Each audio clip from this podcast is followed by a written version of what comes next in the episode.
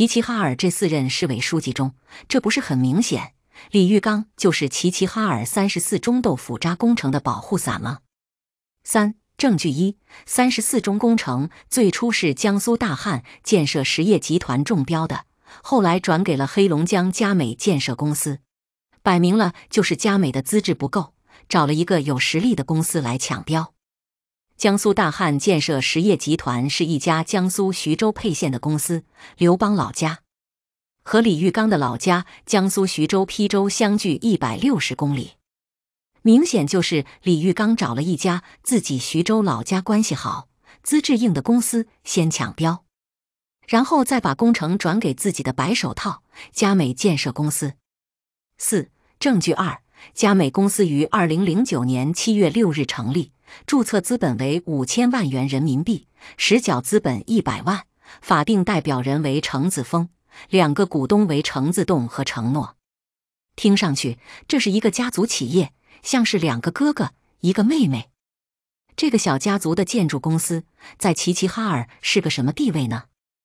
其采购方包括齐齐哈尔市公安局、市检察院、市中级法院等。二零二二年五月至二零二二年九月，李玉刚被任命为中共黑龙江省委常委，并担任省委政法委书记。其他三位书记呢？孙坤先后去了人大政协，王刚就是在齐齐哈尔市当了跳板，一年后就去了交通部当副部长。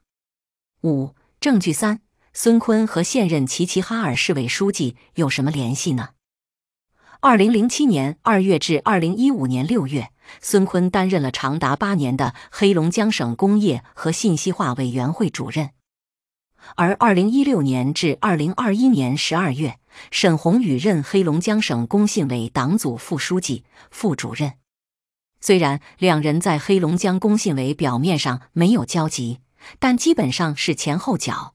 孙坤工作八年，沈宏宇工作五年，然后又同去了齐齐哈尔当市委书记。说他两个人没有联系，都没人相信。六，李玉刚是如何搭上赵乐际的？李玉刚二零二二年九月调任中共内蒙古自治区党委常委、组织部部长，成为王丽霞的家奴。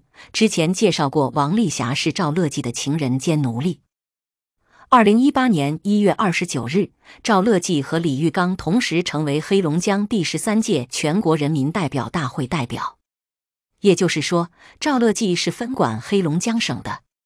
七结论：齐齐哈尔三十四中豆腐渣工程是李玉刚的白手套佳美建设公司做的，李玉刚的后台正是分管黑龙江省的赵乐际。